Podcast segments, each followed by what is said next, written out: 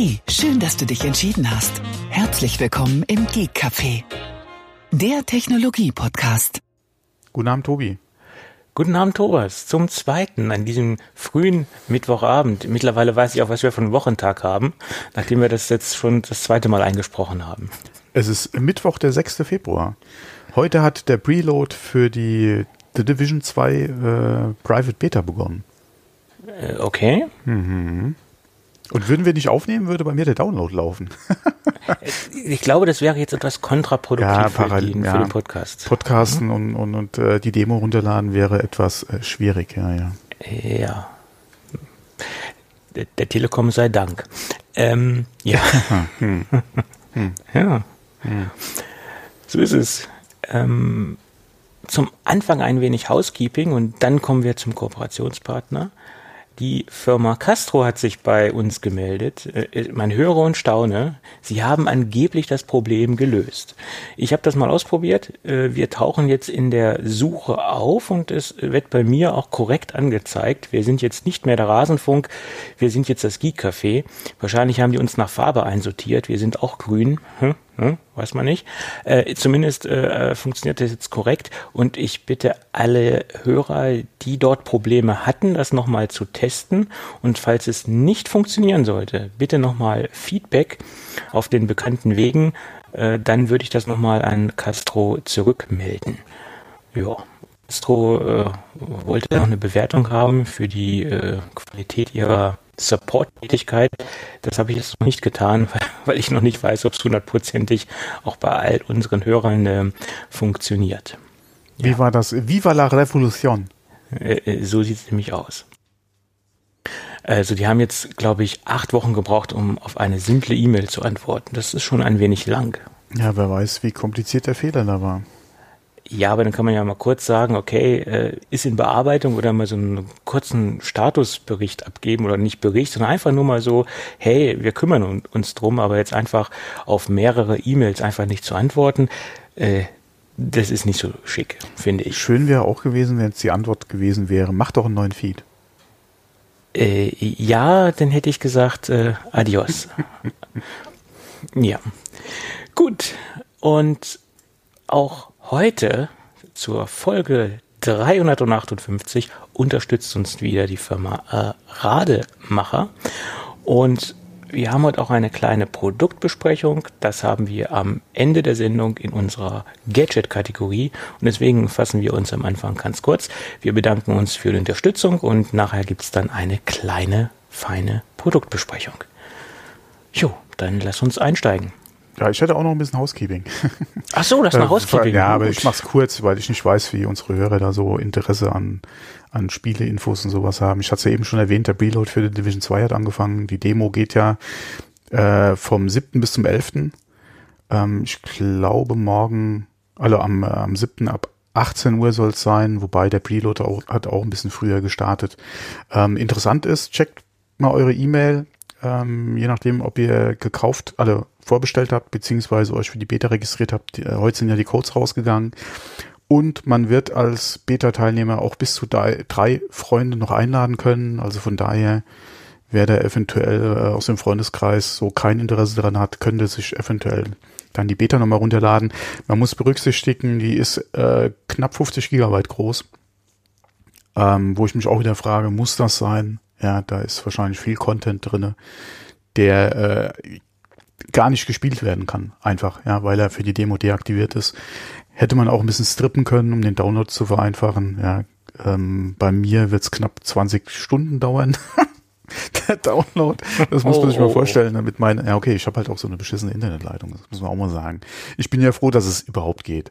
Wie gesagt, Preload ist ja auch so eine nette Sache. Ja, ähm, Gott sei Dank sind die äh, Anbieter da ja vor lange, vor was heißt vor lange, aber vor einiger Zeit drauf gekommen, dass man vielleicht seinen Kunden auch mal einen Preload anbieten kann. Ja, damit die dann auch zu dem Zeitpunkt oder zum Startzeitpunkt dann auch äh, äh, direkt einsteigen können und da nicht dann auch nochmal Zeit verlieren.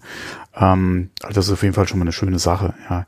Ähm, wie gesagt, checkt mal eure E-Mail, ladet euch runter. Ähm, bis zum 11. läuft die Demo, da haben wir ja ein bisschen Zeit bis Wochenende. Da wird auf jeden Fall gezockt, äh, The Division. Letztes Wochenende, ich glaube, ich hatte es im letzten Podcast ja schon erwähnt, war ja die Public-Demo von Anthem. dem neuen äh, Spiel von BioWare. Ähm, ich habe mir es angeguckt. Die Demo hat auch überraschend besser funktioniert als, also, äh, als die Private Beta. Beim ersten Versuch war ich direkt drin. Ja, konnte spielen. Ein paar Bugs waren drin, aber allerdings muss man auch sagen, äh, BioWare hat da ein paar Bugs ausgebügelt gehabt. Ja, es hat sehr gut funktioniert. Mir hat sehr gut gefallen, was ich gesehen habe. Da sollte man auf jeden Fall ein Auge drauf werfen, wenn man sich äh, für dieses Genre des Looter-Shooters, ja, und der Sci-Fi Space, Space Magic da so ein bisschen interessiert, ähm, sollte man da mal ein Auge drauf werfen. Und ähm, man kann es auch nach wie vor noch vorbestellen. Äh, ab dem 15. Februar ähm, gibt es auf dem PC die Möglichkeit, das schon zu spielen, wenn man Kunde von Origin Access, diesem Abo-Service ist. Äh, alle anderen, der Release ist am 22.02. Ähm, das ist übrigens keine Werbung, auch wenn man es vielleicht als Werbung äh, hashtaggen müsste, äh, weil ich bekomme dafür null Geld, kein kostenloses Abo, kein gar nichts. Ähm, es sind halt, oder es ist ein Genre, was mir gut gefällt. Ja. The Division ist ja auch schon so ein Looter-Shooter. Ja. Ich habe ja den ersten Teil lange, lange gespielt. Ähm, äh, Destiny 2 geht ja auch in diese Ecke. Ja, habe ich ja auch schon seit längerem gespielt. Äh, bin immer noch dabei, auch wenn mir so ein bisschen die Zeit fehlt. Deswegen wird es ganz interessant mal zu, se äh, zu sehen sein, wie sich das mit der Zeit so ein bisschen aufteilt. Wobei, was schön ist, Release, Anthem, wie gesagt, am 15.02., 15.03., dann der Release von The Division 2, äh, dann die äh, Season von Destiny 2, vielleicht passt das ja ganz gut von, von den Release-Fenstern. Muss man mal abwarten. Auf jeden Fall, wer Interesse hat, guckt es euch mal an. Ich muss mal dann denken, die Links noch in die Shownotes zu werfen. Dann ähm, ist auch, ja, ist es auch einfach zu klicken und sich anzugucken. Wobei äh, der ein oder andere Hörer, der eh was mit anfangen kann, wird es wahrscheinlich eh schon auf dem Radar haben.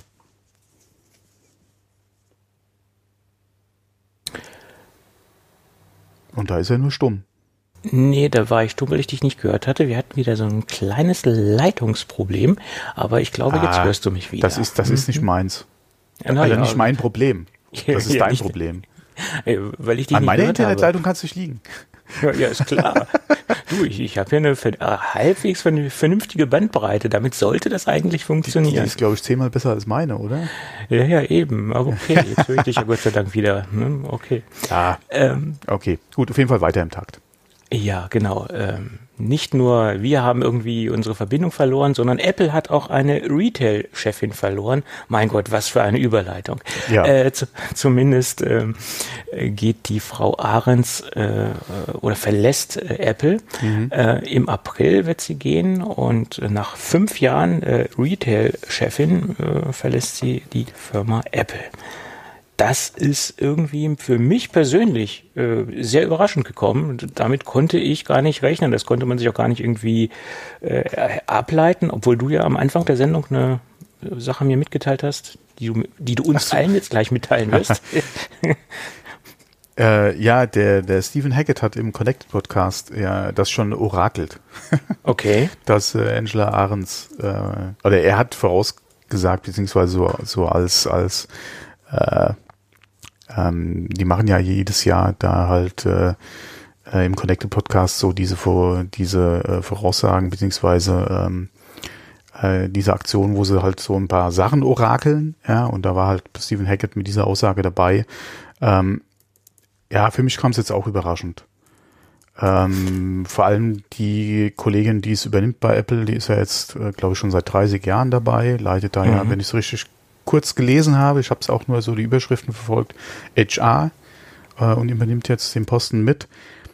Ich bin mal gespannt, ob er noch Näheres hört. Ja, vor kurzem hatte Angela Ahrens ja erst ein etwas größeres Interview äh, gehabt. Oh, was war das? War das die GQ? Boah, ich weiß nicht mehr, welches Magazin das war, ähm, wo da ja noch nicht mal andeutungsweise irgendwas abzusehen oder herauszulesen war. Von daher schon sehr überraschend, ja.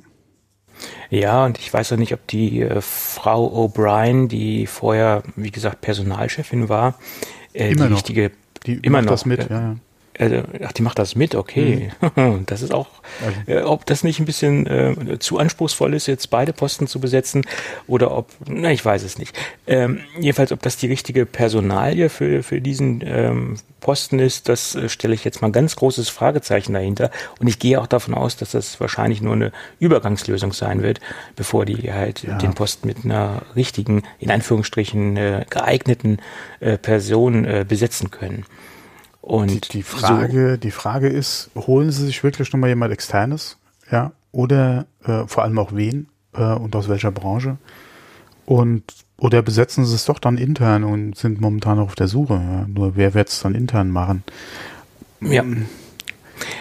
Ich finde auch, dass, also die Wahrnehmung, die ich von der Frau Ahrens hatte, die war sehr, sehr positiv. Also mir das, ihre Handschrift und ihr Style, den sie ja in den, in die neuen, äh, in das neue Ladenkonzept gebracht hat und ähm, die, die neuen, neu designten Stores, die haben mir persönlich sehr gut gefallen. Also das ist jetzt zwar nur ein Teil ihrer Arbeit, äh, ein größerer Teil war ja zum Beispiel auch ähm, dieses äh, Today at Apple, dieses, dieses Programm, was dort äh, gestartet worden ist, äh, das hat sich ja auch ins Leben gerufen in, in den Stores halt letztendlich und, und die Ansätze und das, was sie umgesetzt hat und was sie in fünf Jahren gemacht hat, das, was man halt von, von außen her mitbekommen hat, das hat mir persönlich äh, äh sehr gut gefallen. Ja, mal gespannt, ob man da nochmal was hört, ja, oder auch mitkriegt, wo sie eventuell auftaucht, ähm, falls sie demnächst was Neues anfängt, ja. Ja, also die bis jetzt sind ja noch keine Gründe äh, herausgekommen, ist ja noch nichts Konkretes durchgesickert, woran es jetzt äh, liegt. Ähm, ich vermute mal, dass sie den Schritt ge ge gegangen ist und nicht, dass äh, Apple jetzt gesagt hat, äh, mach's gut, ähm, weil auch aus den Statements, Tim Cook hat ja einen ähm, Tweet abgesetzt dazu. Und es gibt ja auch eine Stellungnahme auf der, der Website. Da, da hat man auch das nicht so herauslesen können, dass es aus irgendwie aus äh, der Schritt von Apple ausgegangen worden ist, sondern äh, was man bisher herausinterpretieren konnte, war das ihre Entscheidung. Ja. Das ist halt die Frage, Und, hat sie eventuell ein so gutes Angebot bekommen? Das hat sie ja damals auch schon über Apple gesagt, ja. Sie war ja bei Burberry und hat ja auch einen guten Job gemacht und hat ja auch gerade keinen kleinen was heißt kein kleines Licht. Die hat sie hat den Laden geleitet. Sie hat, sie hat den Laden geschmissen, ja, äh, im Prinzip. Und hat dann auch gesagt, okay, in der Modebranche hat sie äh, jetzt alles erlebt, äh, gelernt äh, und gemacht. Ähm, jetzt war sie quasi reif für eine neue Herausforderung und was wäre besser gewesen als bei der besten Firma der Welt, in Anführungszeichen. So hat sie es nicht gesagt, ja, aber so kann man es rauslesen, äh, halt dann einen Job anzufangen, ja mhm. äh, und sich dann da halt um Retail zu kümmern. Ähm, von daher bin ich mal gespannt, wenn es wirklich eventuell ein anderes Jobangebot war oder eine Möglichkeit, die sich einfach ergeben hat, wo das sein wird. Ja. Ähm, und in welcher Branche auch. Ich denke nicht, dass es Coca-Cola sein wird. oh, vielleicht, vielleicht Pepsi. ja, oh, Insider. Der eine oder andere Hörer wird wissen, worauf wir raus wollen. Ähm, ja. Und äh, ich weiß auch nicht, ob es wieder die Mode Modebranche sein wird, ja. Na gut, und da ist wenn ja, ja welches Label eventuell oder welche Firma? Da, da ist sie ja zu Hause und äh, oder da war sie ja lange Zeit zu Hause. Ja, aber ähm, da hatte sie, wie sie gesagt, ja schon gemeint, sie hätte da im Prinzip alles und deswegen auch neue Herausforderungen und Apple. Von ja. daher bin ich echt mal gespannt, ja. Ja, also ich persönlich äh, verbinde nur Positives äh, mit ihren äh, Entscheidungen und, und ich äh, finde es schade. Äh, es wird, denke ich, nicht so einfach, den Posten vernünftig äh, zu besetzen, ist meine Meinung dazu. Weil die hat ja schon einen coolen Style reingebracht. Wenn man sich jetzt die, die letzten Läden anschaut, auch den, den, den Laden in Paris äh, auf der Champs-Élysées, äh, das ist schon ein genialer Laden. Also was man da so gesehen hat an Videos, an, an Bildern, äh, das ist schon ein wahnsinnig stylischer Laden. Ja, und das ist letztendlich auch ihre Handschrift, die, die, die, man, die, man, mhm. die man dort sieht. Ne? Ja, deswegen bin ich sehr gespannt, wo sie, wo sie da auftaucht. Ja.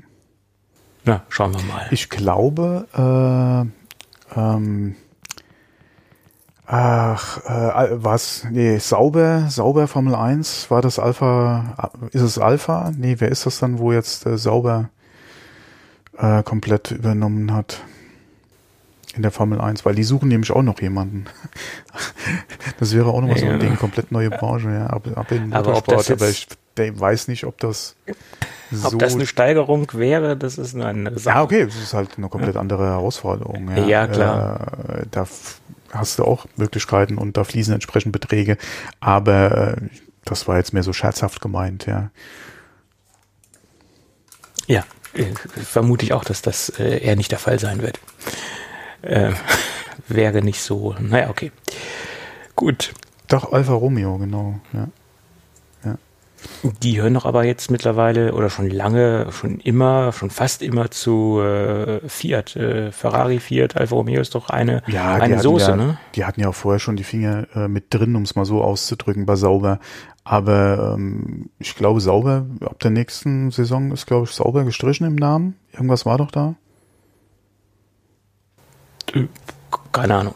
Äh, Formel 1 habe ich so ein bisschen verlassen. Ja, und es gibt ja auch Gerüchte, dass Fiat sauber äh, kaufen will. Ne? Von daher mal gespannt, was sich da noch alles ergibt. Ja. Naja. Das, das sage ich Gut. nur sauber, sauber. Ja, okay. okay, okay. Oh, das ist eine schöne Überleitung. Sauber könnten eventuell auch die zukünftigen Tastaturen von aus dem Haus Apple sein. Wenn das wage ich zu bezweifeln äh, doch, wenn man den Patentantrag äh, mhm. Glauben schenken mag oder wenn man dem ganzen Glauben schenken mag, dass das eventuell irgendwann in den nächsten Generationen der MacBook Pros oder auch der MacBooks auftauchen könnte, das Ganze. Ähm, Apple hat nämlich einen Patentantrag eingereicht, der wohl auch stattgegeben worden ist. Das Ganze ist wohl auch ähm, äh, schon durch. Wir verlinken auf die dementsprechende Seite, wo man das genau nachlesen kann. Äh, es geht um eine Tastatur aus Glas. Das ist soweit in dem Patentantragsbusiness nichts Besonderes, weil es gibt schon einige Tastaturen aus Glas, die ähm, für verschiedenste Firmen patentiert worden sind. Ähm, aber das sind halt wirklich nur normale Glaspanels, äh, wo man dann dementsprechend auf die Oberfläche tippen kann und es passiert irgendwas. Oder im optimalsten Fall passiert das, was man auch, äh, oder die Taste, die man auch gedrückt hat. Ähm, aber bei der, bei dem Patentantrag geht es auch um Feedback, also um taktiles Feedback was sich halt unter dem Glaspanel äh, befindet. Und ähm, in dem Bereich hat Apple ja sehr viel Erfahrung. Ähm, Trackpad äh, im MacBook, das gibt ja auch durch Vibrationsmotoren diesen äh, den Feedback äh, Taptic Engine nennt es sich in dem Fall äh, und äh, ich glaube, das ist auch so der der Weg, der der realistisch ist, den man gehen kann, das über Vibrationsmotoren zu gestalten, dass man halt das Gefühl hat, man betätigt halt äh, mechanische Tastaturen. Es gibt halt auch für, für, für den Tastenanschlag ein, ein Feedback zurück. Und wenn das genauso präzise und gut funktioniert wie im, im Trackpad, könnte ich mir schon vorstellen, dass das ein, ein gangbarer Weg ist, endlich von dieser äh, Butterfly-Tastatur wegzukommen und eine solide Tastatur auf den Markt zu bringen. Und wenn es wirklich nur so ein Glaspanel ist, dann wäre das eine schöne Sache. Aber guck dir dein iPad an, weil du vorhin gemeint hast, sauber ich weiß, was du meinst. Du, die, die Problematik mit, der, mit den Krümeln und Staubpartikeln und Butterfly-Tastatur. Aber sauber, das Display, wenn du das mit deinen Fettfingern die ganze Zeit am Bearbeiten bist, ist auch Ja gut, anderes, aber ja. du hast, äh, es ist leichter, das Ding zu reinigen, als eine Butterfly-Tastatur zu reinigen. Das ja. ja. Und das wäre gegenüber der jetzigen Situation ein, ein drastischer äh, Fortschritt nach vorne. Also ich was man da so rauslesen konnte und, und wenn man sich das, äh, wenn man das in den Kontext zum Trackpad stellt, äh, könnte das eine gute Idee sein. Und ich denke, das ja. interessant wird es werden, wenn du das, äh, die Tastatur in Anführungszeichen dann ähm, auch für alles oder für andere Sachen nutzen kannst. Beziehungsweise du die Tastatur per Software, die Touchbar dann einfach anpassen kannst oder verschiedene Funktionen dann einfach einblenden kannst. Ähm, das wird dann interessant, ja. Äh, aber so, ähm, so Touch-Tastaturen äh, oder so gab es ja das eine oder andere Notebook auch schon, ja, die dann einfach äh, so eine Touch-Oberfläche hatten äh, mit einer in Anführungszeichen festen Tastatur. irgendwie weiter Sinn macht, ja. Oh, eine Tastatur ohne äh, haptisches Feedback ist immer schwierig, ja. Deswegen wäre ich da gespannt, könnte mir da aber wie gesagt durchaus einen Mehrwert vorstellen, wenn du das quasi wie ein Display dann auch benutzen könntest. Ja, das wäre natürlich auch eine große Erleichterung, um die Produkte äh, zu lokalisieren. Das heißt, du bräuchtest nur die, die Tastenbelegung äh, per Software einblenden, mhm. äh, von unten über LED, äh, wie auch immer, und müsstest nicht für jedes Land die Buchstaben extra bedrucken und dementsprechend für äh, mhm. Amerika, Deutschland etc. Äh, die Lokalisierung wäre halt per Software möglich. Das ist auch eine ja. Und große wie gesagt, Erleichterung. Du könntest äh, du hättest dann im Prinzip nur eine Touchbar, beziehungsweise ein Touchpanel, ja, was halt dann auch Tastatur wäre. Und du bist natürlich so flexibel, ja, wie damals ja beim ersten iPhone ja auch schon gesucht, äh, gesagt wurde. Ähm, die Tastatur, ja, bespendender Platz und äh, Display und wie auch immer, ja. Äh, diese Vorteile hast du natürlich bei einem Notebook oder bei einem MacBook genauso, ja. Ähm, aber die Frage ist halt, wie wird es anfühlen einfach? Und ich denke mal, dass ja. die Skepsis da sehr groß ist, ähm, gerade was so die ganzen alten Hasen betrifft. Und ja, ja. Da zähle ich mich durchaus dazu. Das müsste man wirklich erstmal testen. Ja. Aber wie gesagt, aufgrund dessen, dass sie halt beim Trackpad schon so gut abgeliefert haben durch den Vibrationsmotor, der dort verbaut ist, könnte ich mir vorstellen, dass das wird, könnte ganz gut umgesetzt werden. Das Problem ist, beim Trackpad hast du eine relativ, auch wenn es groß ist, eine relativ kleine Fläche und du musst ja im Prinzip nur zwei States irgendwie per Vibration machen. Aber eine komplette Tastatur mit allen Tasten, wo du möglichst auch an der Taste, die du gerade drückst, oder an der, oder an der Stelle, wo du gerade den, den, den Bildschirm berührst, ja, um zu tippen, da gezielt halt ein Feedback zu geben, könnte schwierig werden. Da, wie gesagt, wäre ich sehr gespannt, wie die Lösung aussieht und wie sie sich dann auch anfühlt. Ja. Ja, weil die Tasten halt auch wesentlich kleiner sind und sie dann ja verdammt viele Vibrationspunkte oder Ansprechpunkte haben müssen. Das mhm. ist richtig.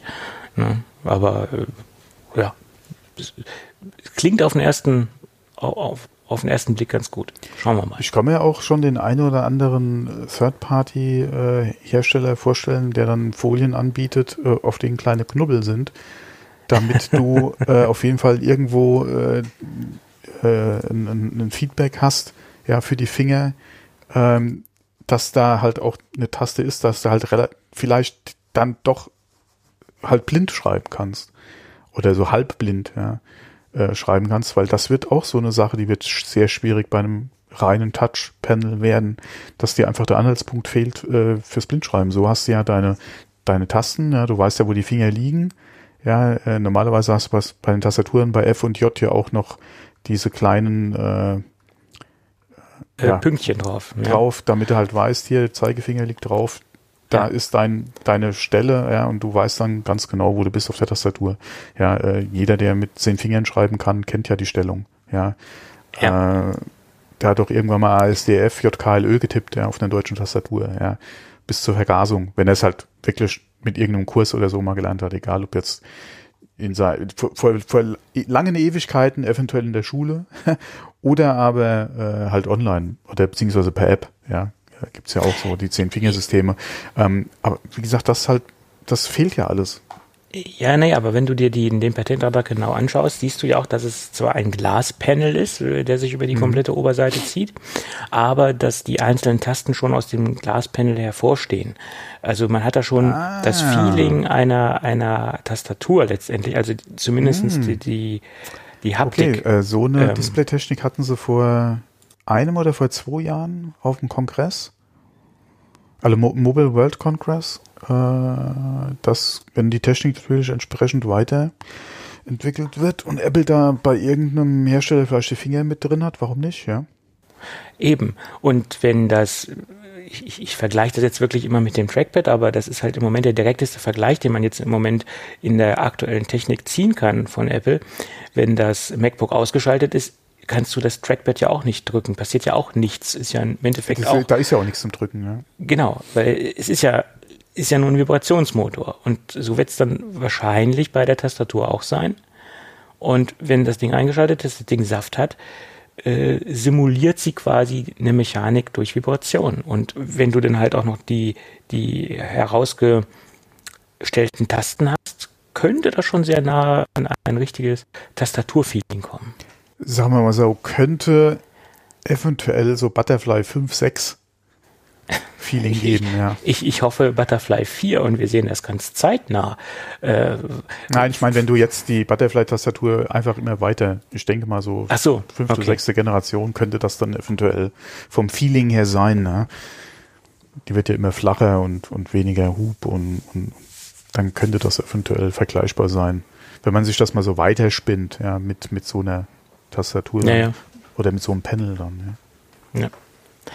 Ja, jedenfalls finde ich es interessant und äh, ich denke mal, Apple ist sich dem auch bewusst, dass dieses Butterfly-Teil äh, jetzt kein Riesenwurf war, sowohl die dritte als auch die erste Generation. Ja, ich, äh, ja, aber apropos Riesenwurf, ich denke, Apple ist sich auch bewusst, dass er mit dem Touchpanel keinen Riesenwurf gelandet hat. Äh, dass das kein Home Run war, wobei falsche Sportart, wir hatten jetzt gerade erst den Super Bowl. Ähm, deswegen eine ganze Tastatur so, ich Nee, das Touchpanel oder die Touchbar hat ja keine äh, Vibration und hat auch keine Auswölbung. Ja, das ja nicht, aber ein simples LED-Panel, OLED-Panel. als Tastatur. Ja. Und äh, die Gerüchte gibt's ja schon länger, ja. Äh, jetzt haben wir halt den Patentantrag. Aber das wird eine sehr, sehr, sehr, sehr schwierige Geschichte für Apple. Also wie gesagt, Touchbar kam schon so überragend gut an. Und wenn du da draus oder die Tastatur zu so einem Ding machst, ja, das wird schwierig. Äh, bloß die Touchbar hatte einen großen oder hat einen großen Vorteil. Sie hat nicht die, diese Funktionsausfälle wie die Tastatur. ne, äh, das, äh, das, nicht, nur wenn die Touchbar kaputt ist, ja, dann ist, okay. die, ist die komplette Touchbar kaputt. Ja.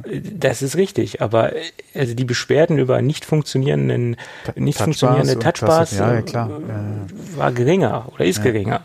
Ne? Da gab es zwar auch einige Leute, die da Probleme hatten und nichts mehr gesehen haben, aber äh, da gab es nie so viele Fehlermeldungen. Die ihre Escape-Taste vermissen wie blöd, ja. Äh, ja gut, das ist ja kein Fehler, es ist ja äh, Designfehler, aber kein aber kein Funktionsfehler. Aber ja. wie gesagt, wenn dann nicht nur die Escape-Taste weg ist, ja, oder die F-Tasten, sondern die komplette Tastatur, das wird echt schwierig, den Leuten zu verkaufen. Da brauchst du schon wirklich was mit viel, viel, viel, viel, viel Mehrwert. Das, das wird ja. selbst schwierig, wenn du sagst, okay, du kannst die Tastatur ausblenden und kannst da hier deine Bedienelemente für zum Beispiel Final Cut X reinmachen, kannst ein, ein Wheel äh, oder, oder, oder das Slider oder so ein Kram. Das Problem ist nur, viele Leute sind allerdings gewohnt, mit Tastatur-Shortcuts und Zusatzperipherie zu arbeiten. Denen zu verkaufen, dass er die Tastatur weg ist, ja, die Shortcuts nicht nutzen können, äh, und äh, wie gesagt, dann, ja, das, das, äh, also gerade bei den Pros wird es noch mal schwieriger.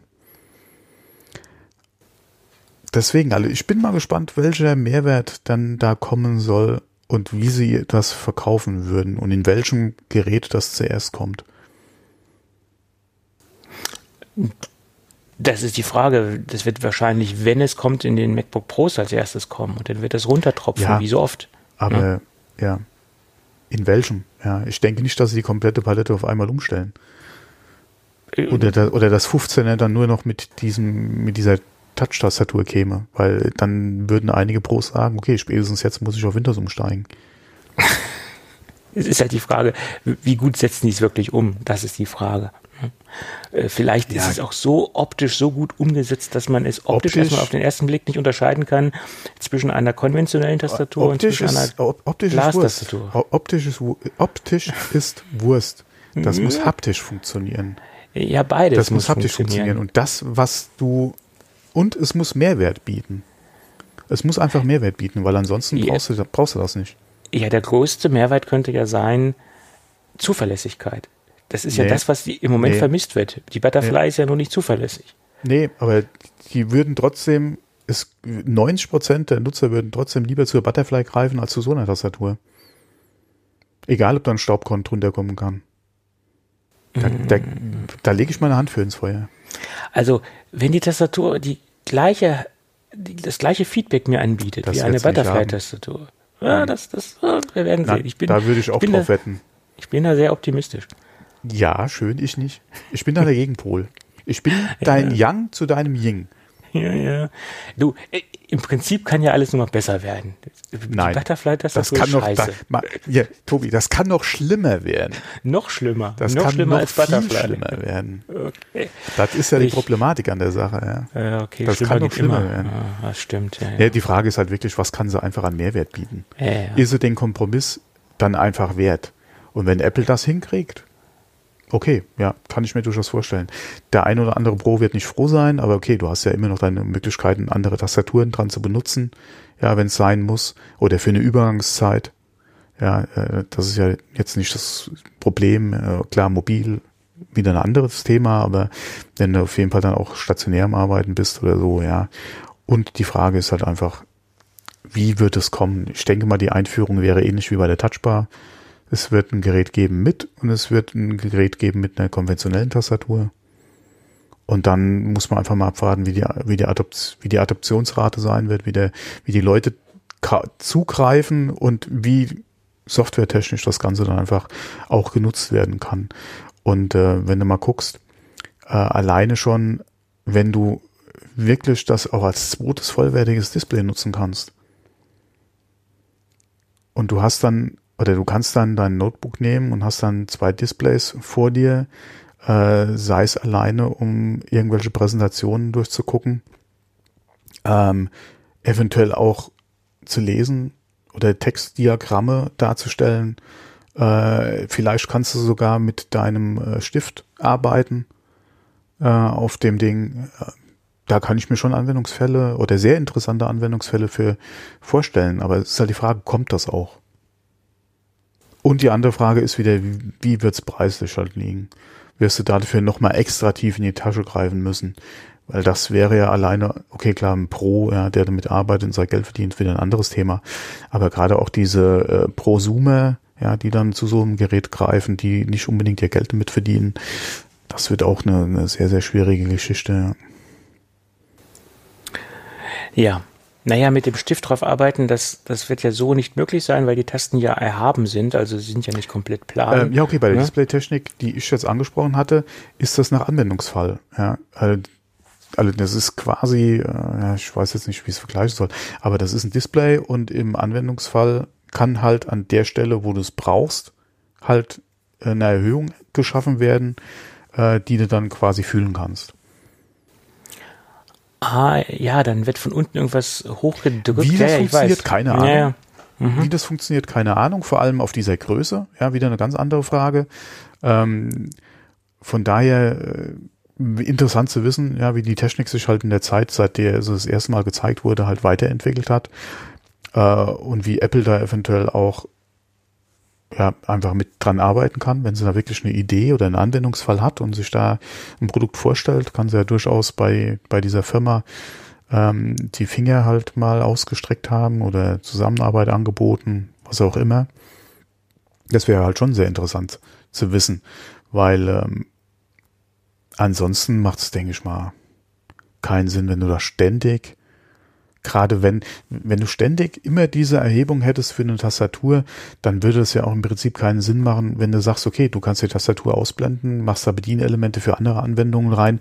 Du hast ja dann immer diese Ecken oder diese Quadrate quasi von der Tastatur. Und wenn du dann ein Ja. Wheel hast oder ein Slider, das macht ja eigentlich keinen Sinn.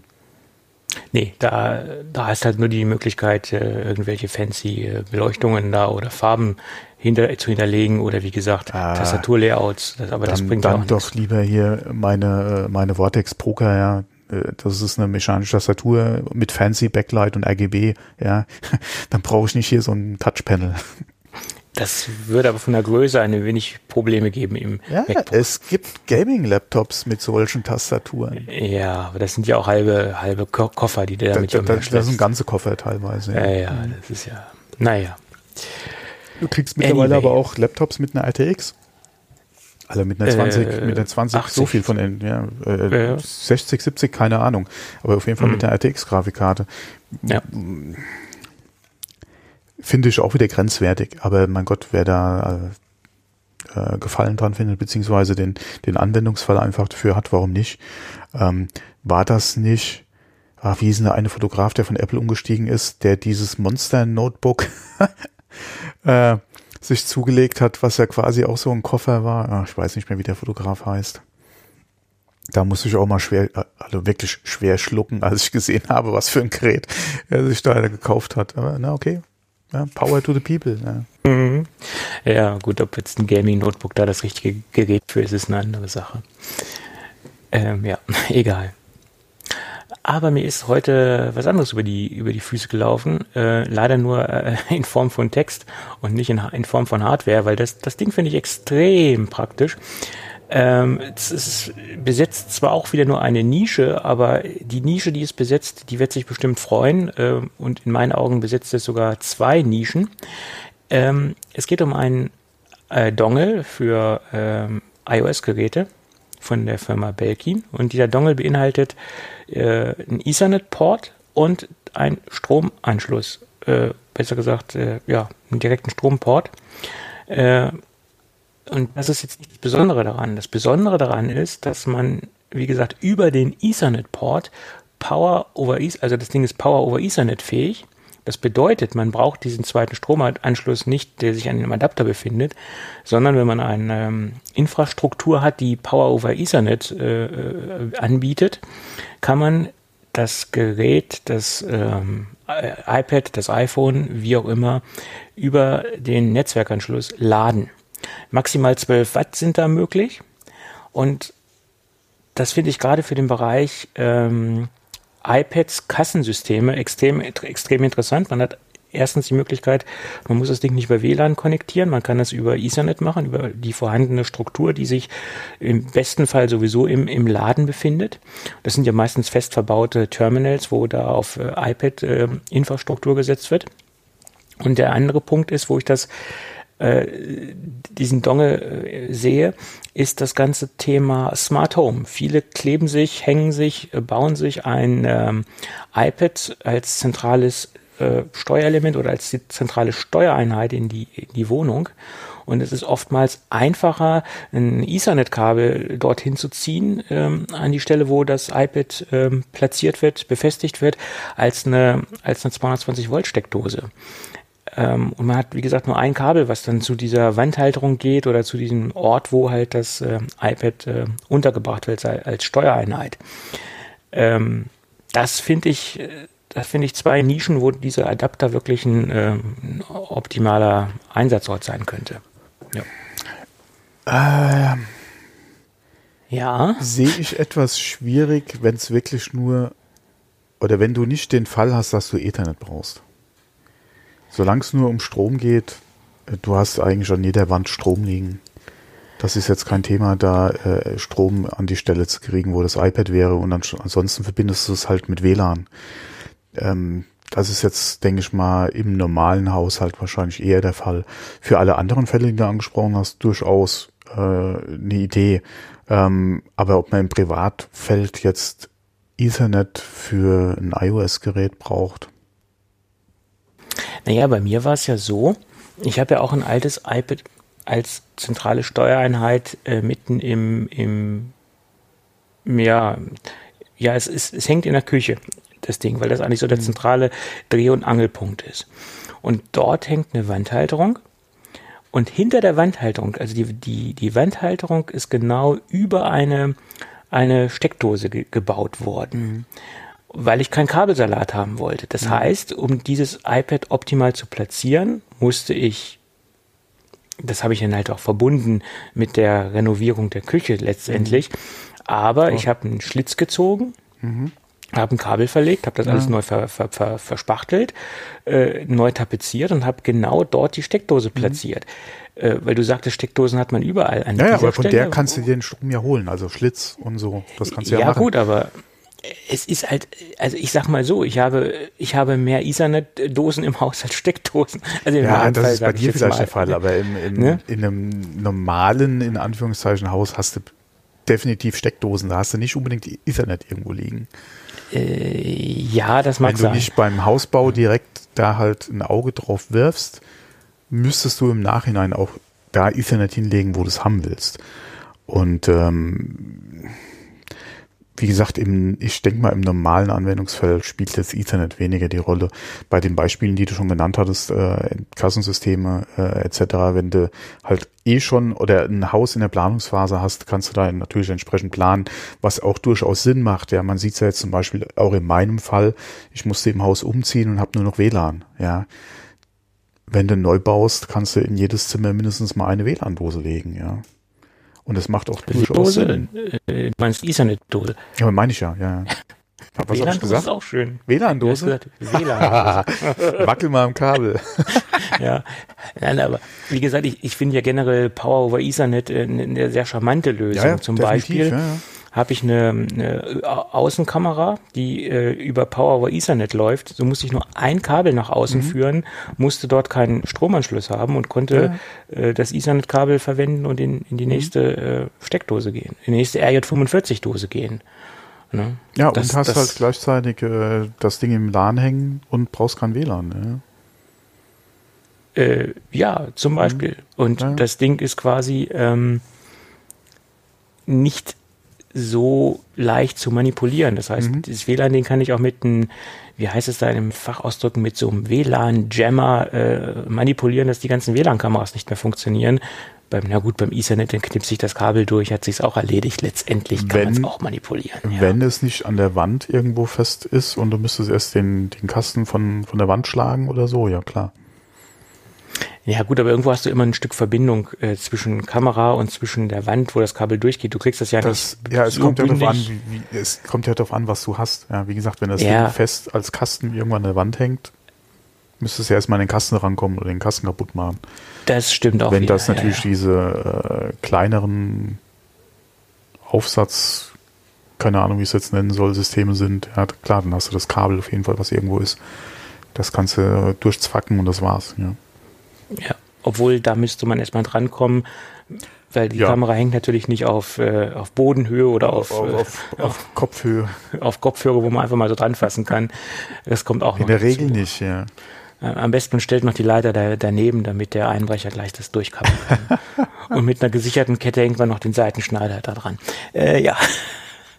Okay. Das jetzt nicht unbedingt, aber wenn du mal guckst, äh, viele haben ja ihr Werkzeug oder auch Gartenwerkzeug äh, im Gartenhaus, ja, wo du ja auch relativ einfach rankommst. Ja.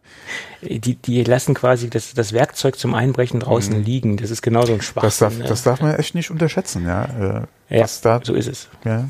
Ich habe auch einen Spaten bei mir äh, hinten in einfachem Schuppen stehen, ja. Der ist frei zugänglich. Ja. Mit dem Spaten hast du so eine Scheibe eingeschlagen, ja.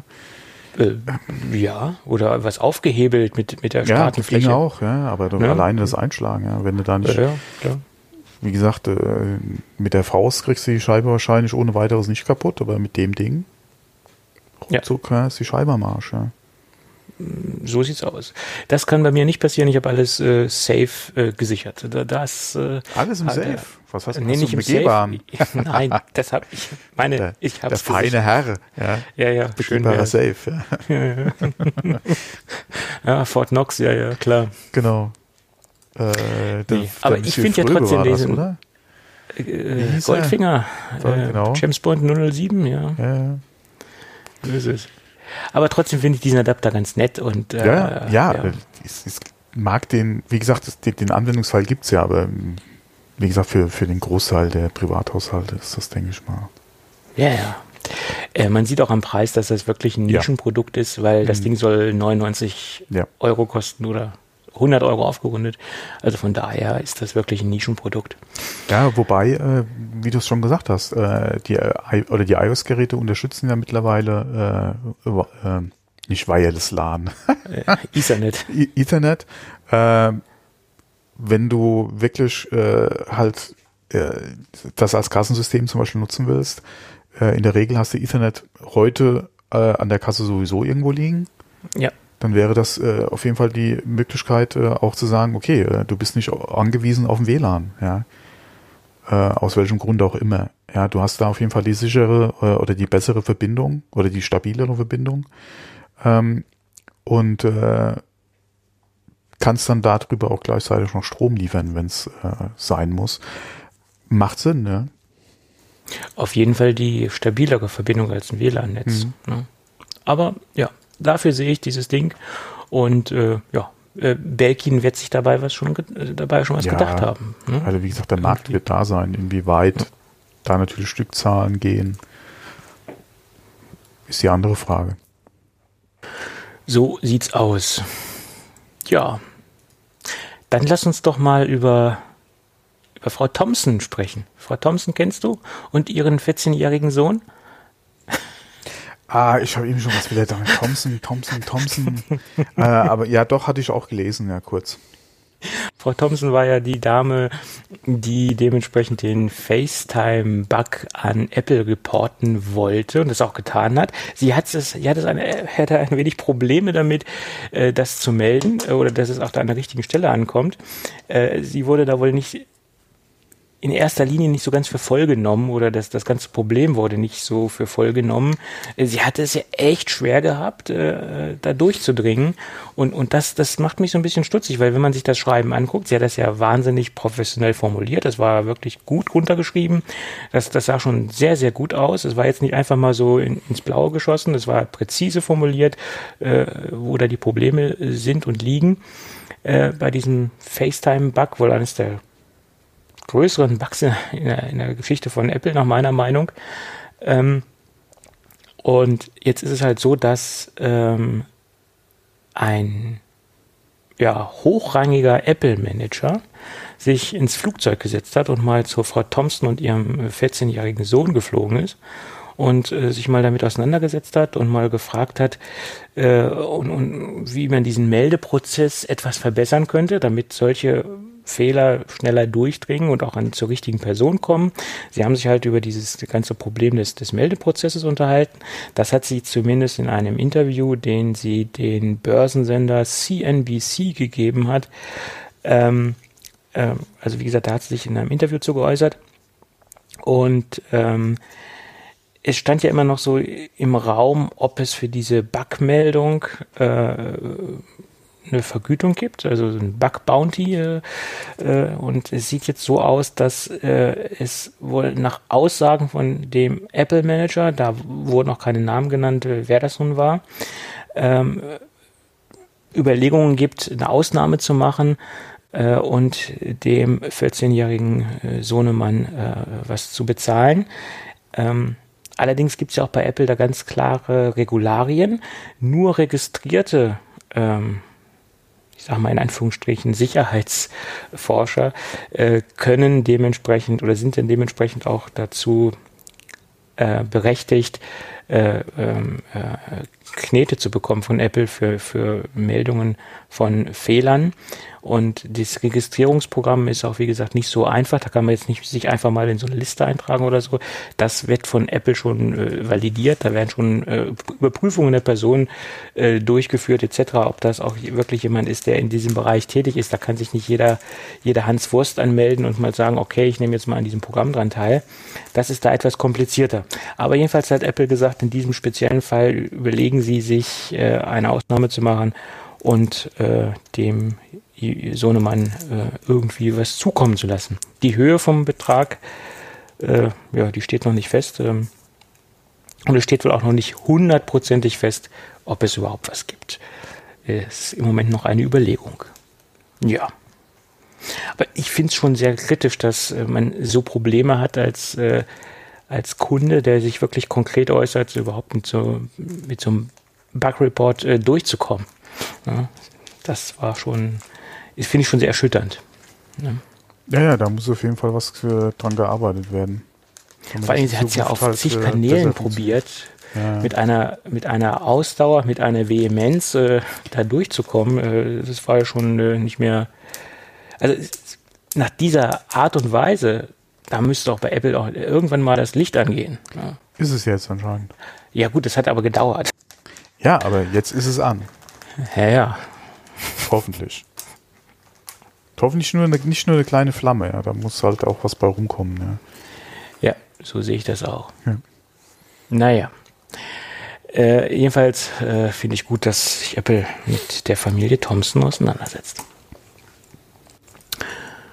Ja, dann würde ich sagen, Hast du da noch irgendwas auf der Pfanne, was du hier zum Best geben möchtest? Nö. Das ist nicht viel. Genau. das, ist, das ist gar nicht viel. Okay. Dann würde ich sagen, können wir in die äh, Gadget-Ecke abbiegen. Vorher noch einen kleinen Hinweis. Es gibt noch äh, einen Gutscheincode, den gibt es immer noch für JP Journey Produkte. Wir verlinken nochmal in den Shownotes den direkten Link dorthin. Der Gutscheincode für 10% Rabatt ist äh, Geek Café. Ja, muss, da muss ich aber lange überlegen, dass mir der wieder einfällt. Mein Gott. Äh, gut.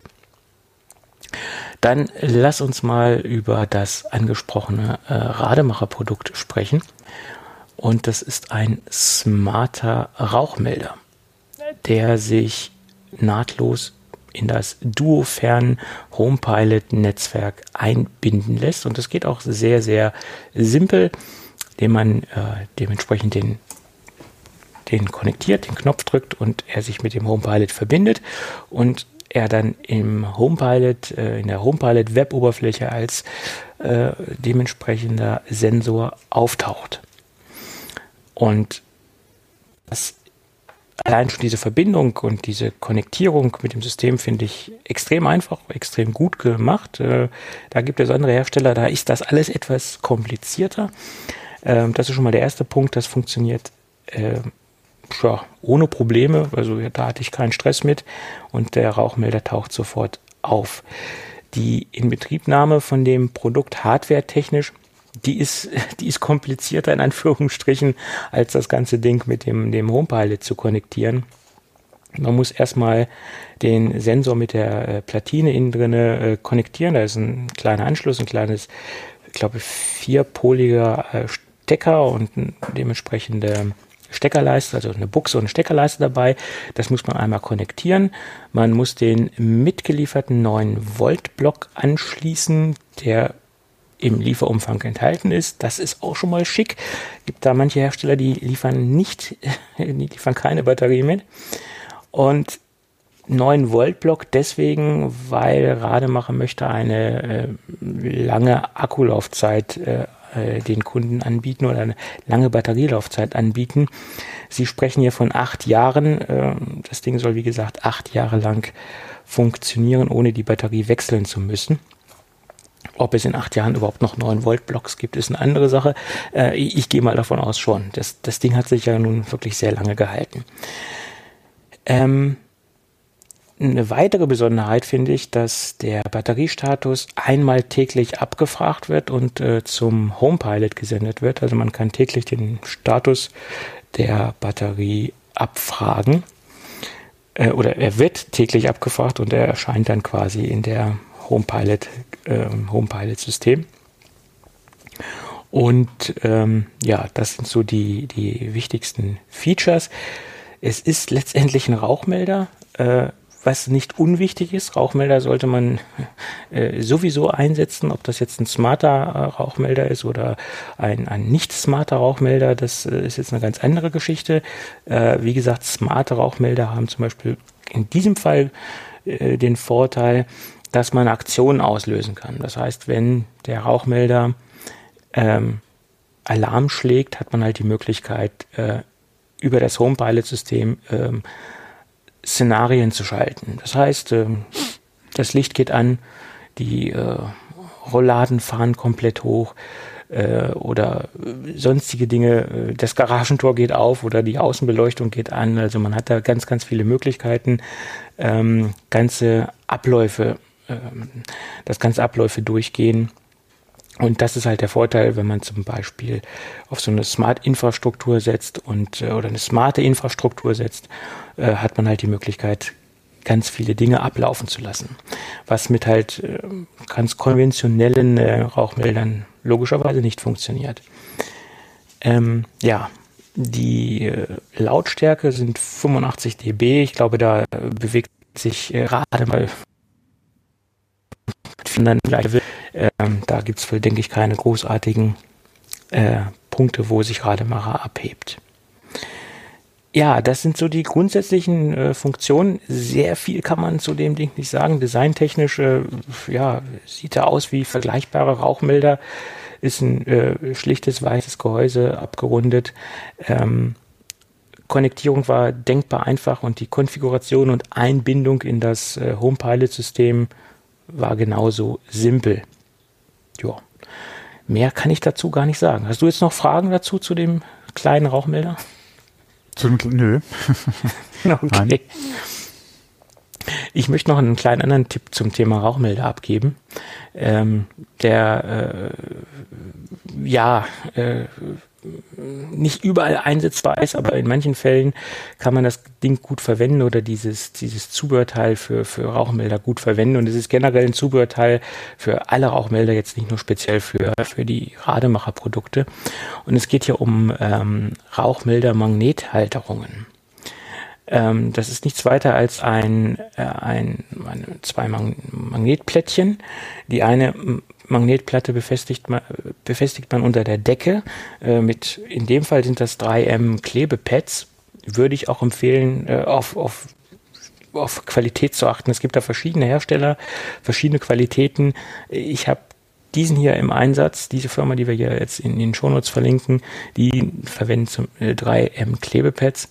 Und da hat man halt die Möglichkeit, den Rauchmelder ähm, schnell von der Decke zu nehmen, weil die Gegenplatte halt am Rauchmelder befestigt ist und man kann beim Batteriewechsel oder bei einer äh, Deaktivierung des Signals äh, das Ding einfach schnell von der Decke runternehmen und muss nicht irgendwie schrauben oder drehen. Ähm, manche Rauchmelder haben ja dann so eine Halterung, die, die man abdrehen muss und die Bodenplatte ist an der Decke befestigt etc. Da will man ja natürlich schnell das Ding ausschalten, falls es auch einen Fehlalarm geben sollte oder sonstige Dinge oder man die Batterie wechseln muss, ist es halt einfacher, man kann den ganzen Rauchmelder von der Decke nehmen, anstatt man jetzt äh, die Batterie äh, über die Leiter und kopfüber äh, wechseln muss. Es ist so komfortabler. Ähm, dazu muss man aber allerdings sagen, man sollte keine Decke haben, die jetzt irgendwie äh, mit einem leicht ablösbaren Putz ist oder sonstige Dinge. Das sollte alles schon fest sein, äh, weil wenn man das ganze Klebepad irgendwann mal wieder entfernen muss, aus irgendwelchen Gründen, dann kommt der ganze Putz mit runter. Oder wenn man jetzt eine Raufaserfläche hat, dann kommt die ganze Tapete mit weg. Äh, das sollte man nicht tun. Man sollte es an Flächen befestigen, die schon stabil und fest sind und wo man keine Strukturen mit leicht ablösen kann. Das ist also mein Pro-Tipp in dem Fall. Aber ansonsten eine schicke Sache und man muss keine Löcher in die Decke bohren, man hat halt das über so eine Klebegeschichte gelöst. Ja, macht auf jeden Fall Sinn. Bei den Rauchmeldern, die wir äh, damals äh, hier installiert haben, waren die direkt mit bei. Also das ist auf jeden Fall eine sehr schöne Sache, ja. Ja, man, man, die Dinge, also die Rauchmelder an sich wiegen ja auch nichts, da muss man ja mhm, nicht unbedingt genau. Löcher bohren und das, da reicht ja so eine ja. Lösung komplett aus, sage ich mal. Ja. ja. vor allem, wie du schon gesagt hast, Batteriewechsel macht es halt wirklich einfach. Auch die Installation von so einem scheiß Rauchmelder. Wenn du halt den geeigneten Untergrund hast, ja, wir haben ja hier Holzdecken, gar kein Thema. Äh, damit geht das, ja, ja. Das ist kein Thema. Ja, wie gesagt, das ist ein kleiner Pro-Tipp, weil ich habe festgestellt, diese Magnethalterungen, die kennen viele gar nicht. Also das ist wohl nicht so in der breiten Masse durchgedrungen, das ganze Thema. Naja. Äh, ja. Das war äh, an sich mein Tipp zum Gut. Thema Rauchmelder und äh, an sich die Besprechung des Rauchmelders an sich. Hm. Preislich vielleicht noch zum Rauchmelder an sich. Der kostet 55 Euro ist natürlich gegenüber einem Standard-Rauchmelder äh, äh, wesentlich mehr, ganz klar, aber es ist halt auch ein smarter Rauchmelder. Und wie gesagt, das äh, muss man hier in Betracht ziehen. Mhm. Und äh, ja, Standard-Rauchmelder sind halt ein bisschen günstiger. Kommt auch immer darauf an, was man da nimmt. Ja. Hm. So ist es. Okay, dann äh, würde ich sagen, können wir so langsam in die äh, Endschleife einsteigen. Mhm. Schleife deswegen, weil wir wieder unsere zwei Standardankündigungen haben. Wir verlosen immer noch ein iPhone, aber so langsam geht es in die Endphase. Es wird knapper. Hm? Es dauert nicht mehr lange, dann ist die Auslosung, aber äh, bis jetzt äh, liegt das Ding noch im, im Topf.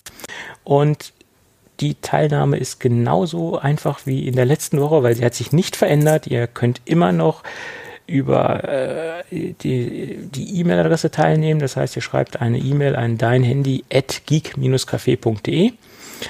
Äh, dann habt ihr ein Los und das zweite Los bekommt ihr, wenn ihr ein Screenshot einer iTunes-Rezension für unseren Podcast in die E-Mail reinpackt. Dann habt ihr quasi, nicht nur quasi, sondern ihr habt zwei Lose. Und äh, ja, das ist denkbar einfach. Leichter geht es eigentlich nimmer mehr. Ja, das zur Ankündigung des Gewinnspiels. Und wir sind immer noch nominiert für den Podcastpreis 2019. Äh, podcastpreis.de, Kategorie Technik, bitte einmal für uns abstimmen. Bis zum 15.02. könnt ihr das täglich tun. Ja, vielen Dank dafür. Auch von meiner Stelle aus. Dankeschön. Mhm. Gucken wir mal. Vielleicht müssen wir doch noch einen Bot programmieren. Nein, ganz sicher nicht, nein. Nein, war ein Spaß, war ein Spaß. Ich finde das nur so lustig.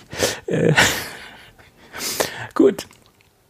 In diesem Fall würde ich sagen, hören wir uns dann, wenn alles gut geht, nächste Woche wieder. Jawohl. Also, bis dann. Tschüss. Tschüss.